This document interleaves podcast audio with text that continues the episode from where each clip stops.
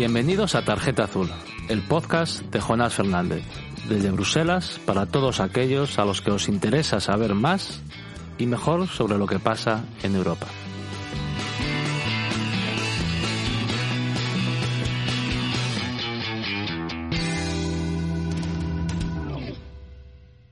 Muy buenos días, buenas tardes, buenas noches. Muchas gracias, como siempre, por acompañarnos, por seguir escuchando estos podcasts. Podcast que en el día de hoy, pues bueno, como siempre haremos un, breve repaso de lo, de lo acontecido por aquí en las últimas semanas, pero fundamentalmente donde eh, charlaremos con Iván García del Blanco, colega del Parlamento, diputado que ha estado trabajando en los últimos meses en un informe sobre inteligencia artificial que abre el espacio que intenta eh, clarificar un marco de debate para avanzar en iniciativas legislativas sobre inteligencia artificial un asunto que va a marcar de manera definitiva eh, la evolución de los tiempos en nuestras, en nuestras sociedades. Así que un breve repaso en unos minutos y después una conversación que espero que os interese porque es, porque es, clave, es clave para, para nuestras sociedades, como decía, con Iván. Muchas gracias.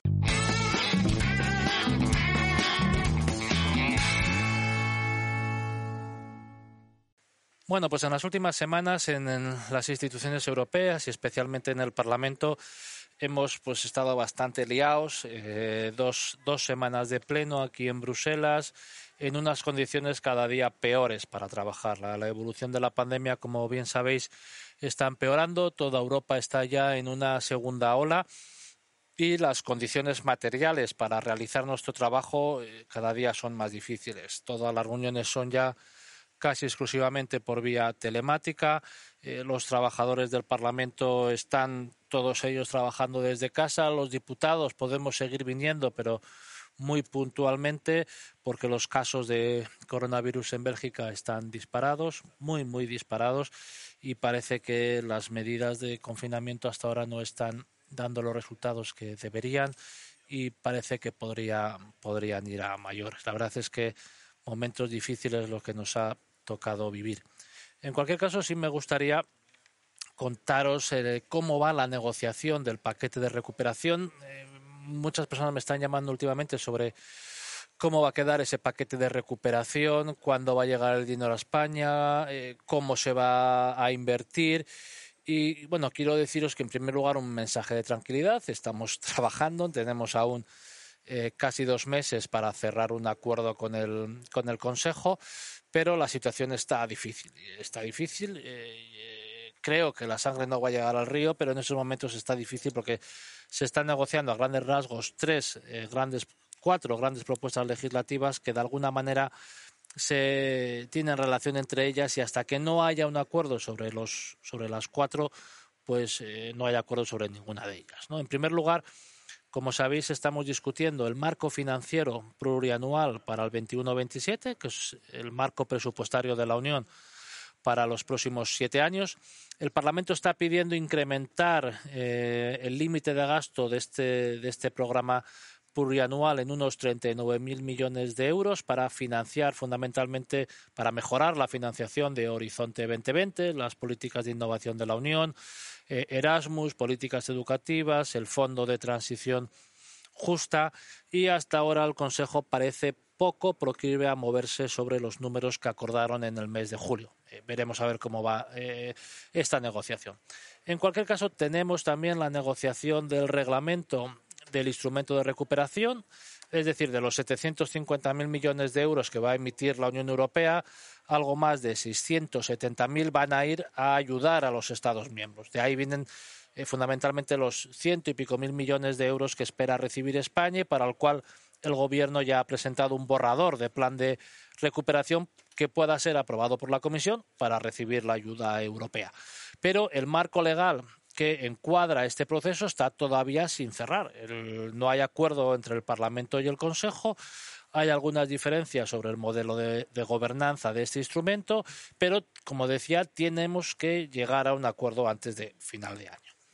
El tercer elemento en la mesa de debate, el reglamento del rule of law, el reglamento de la condicionalidad democrática. Los casos de Polonia y de Hungría han llevado al convencimiento a las instituciones europeas que es necesario tener un instrumento con el que penalizar estas desviaciones de los principios y valores de la Unión Europea.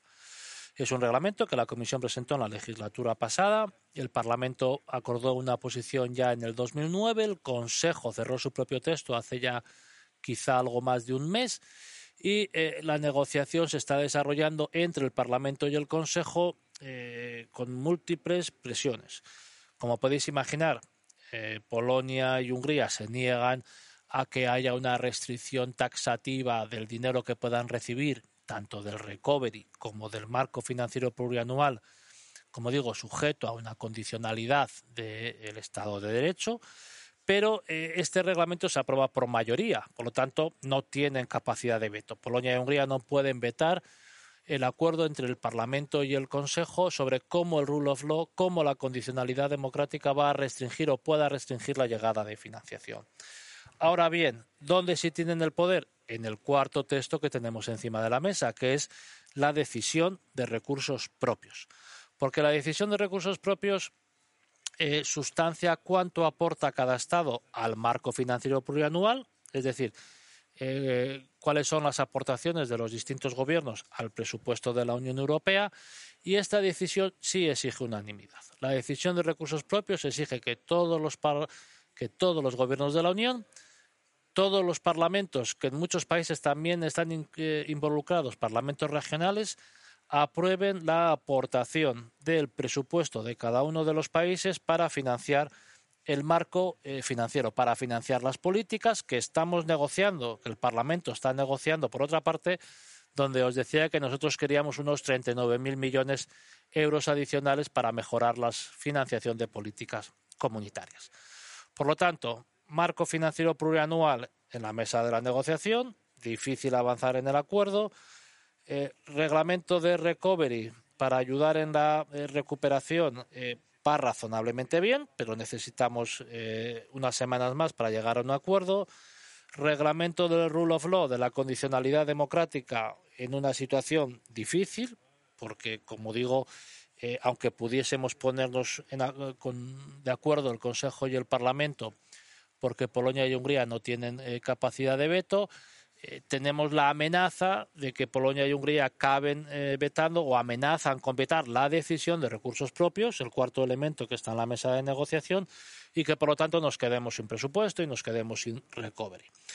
este lío del rule of law lo están aprovechando a su vez los llamados frugales, Holanda y los países que en la primavera, eh, en fin, eh, querían que, no hubiese un grado de, respaldo financiero común a la, crisis de la pandemia. Y, eh, en fin, como ven, el problema y las dificultades para avanzar en un rule of law que, además de ser eficiente, no acabe de bloquear la decisión de recursos propios para que el presupuesto de la Unión y el dinero para financiar la recuperación esté, en fin, esté en circulación eh, Holanda, como digo, y otros países, pues están a su vez eh, enturbiando también el debate sobre el, sobre el rule of law. Yo creo que pensando que eso puede hacer retrasar ¿no? la entrada en vigor del recovery o, bueno, o a saber, o a saber en qué, en qué está. Así que, como digo, más allá del trabajo en cada uno de los comités del Parlamento, que en, fin, en otro momento podemos hablar de ello, de aquí a final de año estamos con estos cuatro textos legales todos ellos entrerelacionados y todos ellos necesarios para conformar el paquete de recuperación que la Unión Europea eh, tiene que poner en marcha a 1 de enero del 21. Tenemos dos meses, mes y medio para llegar a un acuerdo. Esperemos que así sea y esto es en lo que estamos trabajando. Muchas gracias.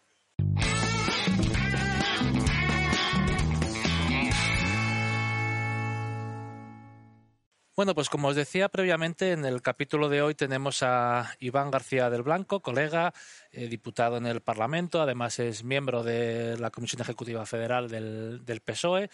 Y, bueno, en este año ya largo de, mandato, eh, pues la verdad es que ha estado muy activo en casi todos los sitios. Está en el Comité de Peticiones, en el Comité de Asuntos Jurídicos y además en la nueva en el nuevo comité especial sobre inteligencia artificial eh, has trabajado ahí intensamente, es el coordinador y acaba de eh, elaborar un informe que ha aprobado el Parlamento hace unas hace unas semanas sobre la trascendencia, podríamos decir humanística, podríamos decir eh, bueno, las consideraciones morales, ahora, ahora nos, lo, nos lo va a explicar él, sobre la, implantación de la inteligencia artificial. Así que muchas gracias, muchas gracias Iván por, por estar con nosotros. Y, Hola, Jonás, un placer. muchas gracias. Oye, nada, en primer lugar, una pequeña consideración. ¿Cómo ves esta casa? Este, este año por aquí, eh, los comités en los que estás, ¿qué le puedes decir a la gente que nos escucha? Bueno, eh, la verdad es que tengo una experiencia muy sesgada porque he vivido una situación completamente excepcional que está marcada por, por, la pandemia. Eh, quiero decir que en cuanto estaba eh, adquiriendo seguramente los, los hábitos normales de funcionamiento y acostumbrándome al funcionamiento del Parlamento, llegó este, esta, este, este boom. ¿no? y por lo tanto, estoy casi más influido por, por esta sensación de estacionalidad que por la de normalidad y en cualquier caso, me parece que es una cámara que tiene un ritmo de trabajo, un ritmo de funcionamiento eh, frenético. Eh, probablemente en ese sentido eh, funcione casi a, instancia de parte, es decir, que me da la sensación de que si se quiere, si se quiere tomar con más calma, existe esa posibilidad pero si se quiere trabajar y, se viene a, trabajar, yo creo que, que da también la posibilidad de, estar a un, ritmo, eh, como digo, frenético. Y yo básicamente he intentado aprovechar esa oportunidad. Eh, es cierto que, como decía, estas condiciones tan, tan extrañas eh, obligan también a acostumbrarse a hacer las cosas de otra manera, todo, todo esto del trabajo remoto. que de alguna manera también complica mucho más, sobre todo las cuestiones de detalle. Luego nos referiremos al informe de, de inteligencia artificial, pero bueno, uno se puede hacer a la idea de lo que significa eh, al final discutir con componentes de todos los países de Europa y de países muy diversos en una lengua común que es el inglés, que, que, si no es lengua materna también, por muy bien que se domine, eh, limita la capacidad de discutir cuestiones de detalle muchísimo. Por lo tanto, eh, multiplica también la necesidad de, tener encuentros, de, mandarse mensajes y papeles. En fin, eh, yo, para mí está siendo una, eh, un, tiempo muy realizante. Eh, no me lo imaginaba de, este calibre, desde todos los puntos de vista. Es absolutamente apasionante y, yo creo que lo que tenemos es, desde luego, un reto por, por trasladar el trabajo que realizamos. Yo lo intento a través de, la utilización de mis redes sociales. Yo sé que tú también lo haces, este es un buen ejemplo y me parece en este caso una buena práctica que intentaré, no, no, no sé si replicar o imitar, pero, pero, pero sí que me, que me, que me inspire ¿no? para hacer mm. algo parecido, porque me parece, como digo, que es un formato interesante para trasladar las cuestiones que, que, se deciden y que se tratan aquí, que yo creo que, que, esto lo cuentas tú bien también desde hace mucho tiempo, es decir, que, capitalizan al final los intereses ciudadanos de una forma que, creo que, no existe conciencia en los países miembros de, de, cómo es. ¿no? Sí, la verdad es que los que estamos aquí estamos todos los días inventando cosas o pensando cómo hacer llegar el trabajo, ¿no? Es decir, además del trabajo frenético que tenemos, intentar acercarlo un poco, que, que, no parezca tan, tan lejano. Oye, en cualquier caso quería, quería, en fin, quería charlar especialmente contigo en el, en el día de hoy para hablar del informe de, inteligencia artificial que, que, aprobó el Pleno hace unos días.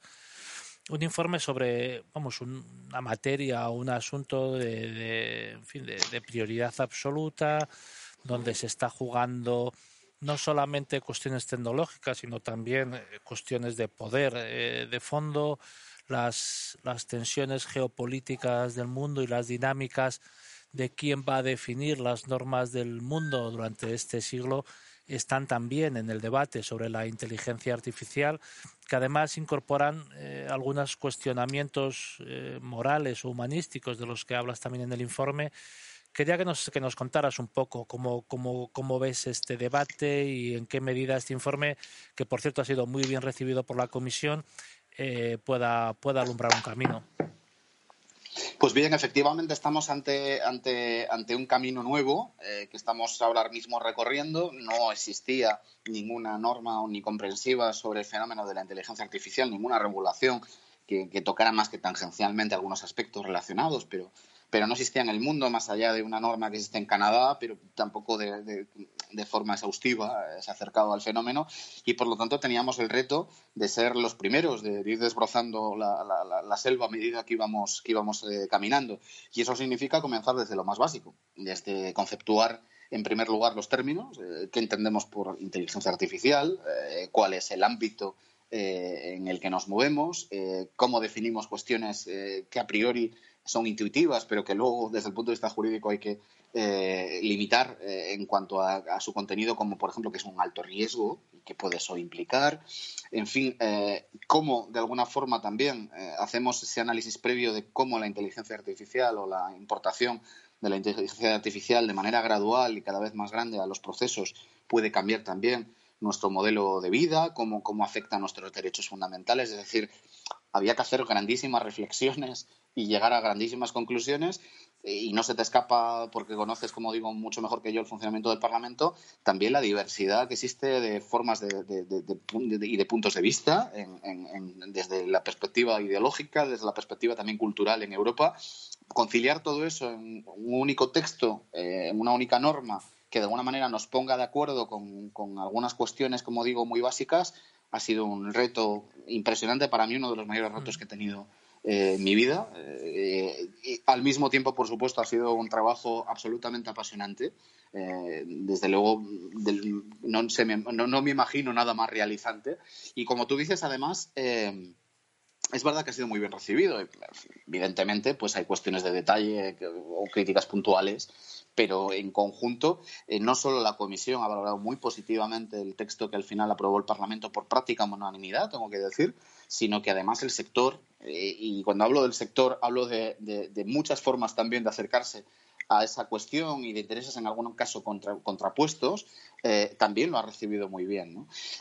y se trata al final, y por, por, resumirlo lo más, lo más posible, ¿no? se trata de conciliar una tecnología o el uso de una tecnología que es muy disruptiva, que, de alguna manera va a acelerar los cambios y los procesos eh, de manera eh, geométrica eh, con el respeto a determinados ámbitos que tienen que ver con nuestros derechos fundamentales. Pues la intimidad, los, la, integridad, cuestiones que tienen que ver también con nuestro modelo político como, como, continente, que están recogidos en nuestra Carta de Derechos Fundamentales del Tratado de Lisboa, por ejemplo, la sostenibilidad medioambiental, la no discriminación, en fin, eh, todo eso eh, tiene que estar, como digo, contenido a la vez en una norma y además eh, hemos tenido que ponernos de acuerdo con qué cosas son importantes y en qué cosas estamos de acuerdo previamente para, para, para todo eso. Como digo, una experiencia alucinante que creo que solo comienza, es decir, que hemos puesto esta primera piedra, pero que ahora queda mucho trabajo por delante e incluso que creo que, tenemos también un reto por delante que es influir eh, a nivel mundial en cómo se regula esta materia, ¿no? A, partir de nuestro propio trabajo. Sí, eso te, te quería preguntar. Después de este informe que la, Comisión tiene, tiene en agenda algún tipo de iniciativa legislativa, eh, en fin, yo creo que, lo que decías ahora aquí al final del el papel que tiene Europa en la definición de los, de los estándares no, legales eh, globales. Este verano se publicaba un libro eh, firmado por una profesora de Harvard sobre, esa, sobre ese soft power o, hard power que tiene la Unión a la hora de definir estándares globales y este es un campo en el que parece que vamos a, liderarlo. ¿no? Por lo tanto, después de este informe que claramente lidera el debate político, necesitamos alguna conclusión legislativa. ¿Cómo, cómo está el, ¿Cuáles son los siguientes pasos? Sí, la comisión ha planteado, planteó que a finales de año iba a tener una propuesta de norma. Todavía no sabemos si va a ser un reglamento o una directiva, pero eh, ya parece que lo demora un poco más. Eh, habla ya de principios del, año que viene y yo entiendo perfectamente que se tome su tiempo para hacerlo porque, como digo, estamos hablando de una materia muy compleja y es verdad que a partir de este momento eh, el reto es, desde luego, cumplir con nuestras propias necesidades, es decir, con reforzar eh, el mercado interior y la posibilidad de, generar inversión, de generar proyectos, de generar desarrollo y al mismo tiempo de influir eh, decisivamente en el desarrollo a nivel mundial. Eh, yo es que estoy muy de acuerdo con ese planteamiento de, de Europa como superpotencia reguladora y no me parece un tema menor. Me parece que es, que es algo principal. Lo hemos visto hace muy poco tiempo con, con, lo que salió después del reglamento de protección de datos. También creo que hemos aprendido mucho de también las, las, lagunas y los errores que se, que se, que, se, que se contuvieron ¿no? en, en esa norma, pero al mismo tiempo hemos observado cómo eso ha influido decisivamente en la regulación en otras regiones del mundo y como bien comentabas, eh, creo que nuestra norma va a ser una piedra de toque para lo que va a venir después. Yo he tenido la ocasión hace muy poco tiempo de estar eh, en un panel, eh, compartir panel con eh, miembros de los organismos reguladores de, lugares como Japón, Estados Unidos, India, China. Tengo que decir que, que, que, todos toman, Australia, Nueva Zelanda, todos toman como piedra de toque la, el informe, la, primera propuesta de norma que ha hecho Europa y creo que cuando la Comisión haga una propuesta ya definitiva de, normativa todavía eh, va a ser muchísimo mayor. Eh, porque es que es verdad que nos vamos a tener que poner de acuerdo con cosas muy básicas. Eh, y a todos nos interesa que eso sea así. Pero desde luego lo que tiene Europa y sigue teniendo es que somos el, mayor mercado del mundo todavía, el lugar con mayor desarrollo económico de, sobre la faz de la Tierra y que si nosotros ponemos unas normas muy estrictas que hay que cumplir para operar dentro, eh, necesariamente el mundo se va a acabar teniendo que adaptar a nuestras propias normas. ¿no? Eh, a veces no somos conscientes de, de este poder que tenemos. Eh, hay poder que no se ejerce necesariamente con, con militares o con bombas nucleares, ¿no? se ejerce así sí. y tenemos que utilizarlo. Oye, pues nada, antes de dejarte una última pregunta sobre tu otro sombrero. Eh, hemos estado hablando de tu sombrero en inteligencia artificial, pero también eh, eh, eres responsable de, de, política cultural en la, en la dirección del PSOE. Eh, Francia hace un confinamiento donde cierra teatros y actividades culturales. En España estamos intentando aguantarlo en situaciones bastante precarias. La verdad es que este confinamiento está teniendo pues eh, no efectos muy negativos. En fin, no, no, no, hay, no hay opción de evitarlos, ¿no? Pero, pero efectos negativos en algunos sectores y, uno de ellos es el, el, sector en el que, por el que tú trabajas eh, diariamente, que es el sector de la cultura y, y que atraviesa momentos difíciles. ¿Qué, qué nos dices?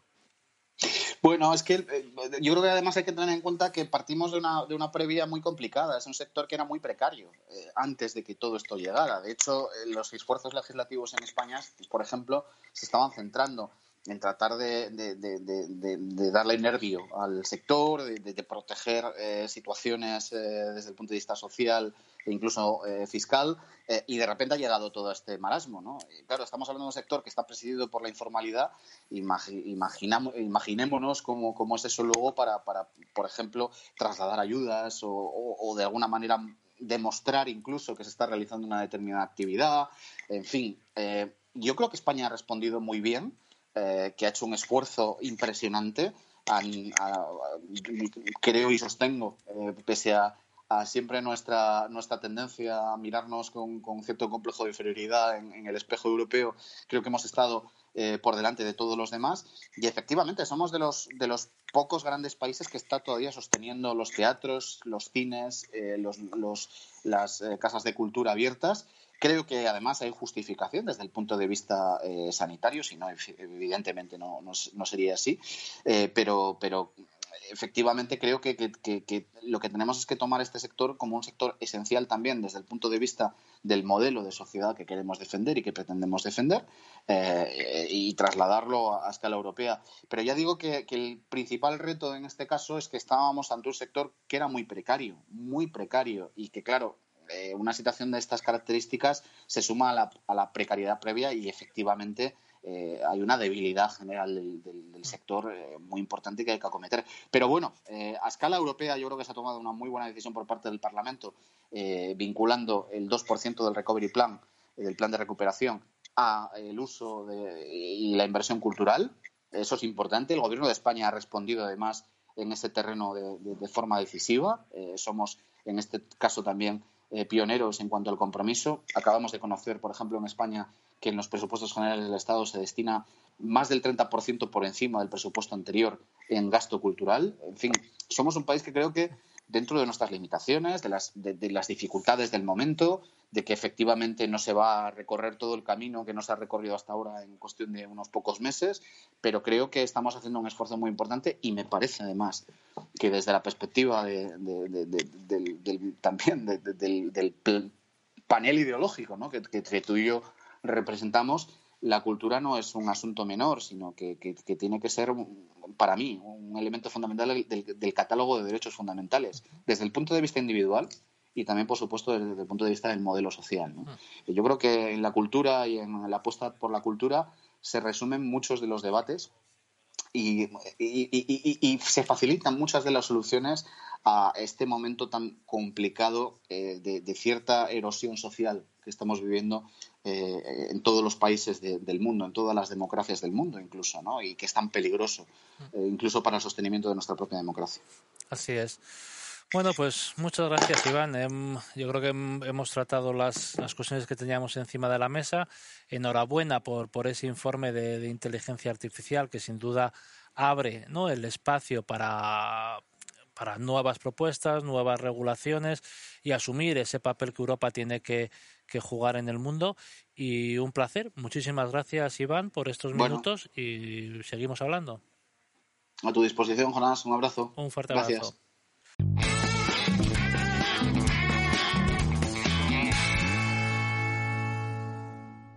Pues esto ha sido todo por hoy. Espero que os haya eh, resultado interesante. Como veis, estamos bastante liados en el Parlamento, como os decía, con unas condiciones materiales muy difíciles. Espero que os haya eh, gustado, os haya prestado, porque Iván además es leonés y usa también el verbo prestar, que os haya gustado la, conversación con, con Iván sobre inteligencia artificial y política cultural. Y aquí seguiremos mientras podamos eh, informarnos de la actualidad europea. Muchas gracias. Si te interesan los debates europeos y eh, quieres tener eh, información de primera mano de lo que se cuece en los pasillos de las instituciones y del Parlamento Europeo, si te ha gustado este podcast puedes suscribirte en todas las plataformas principales y puedes también seguir mi trabajo en la página web eh, jonasfernandez.com donde también te puedes suscribir a una newsletter quincenal y por supuesto en las redes sociales, en Twitter, en eh, Facebook, en Instagram, en todos ellos, eh, Jonas Fernández.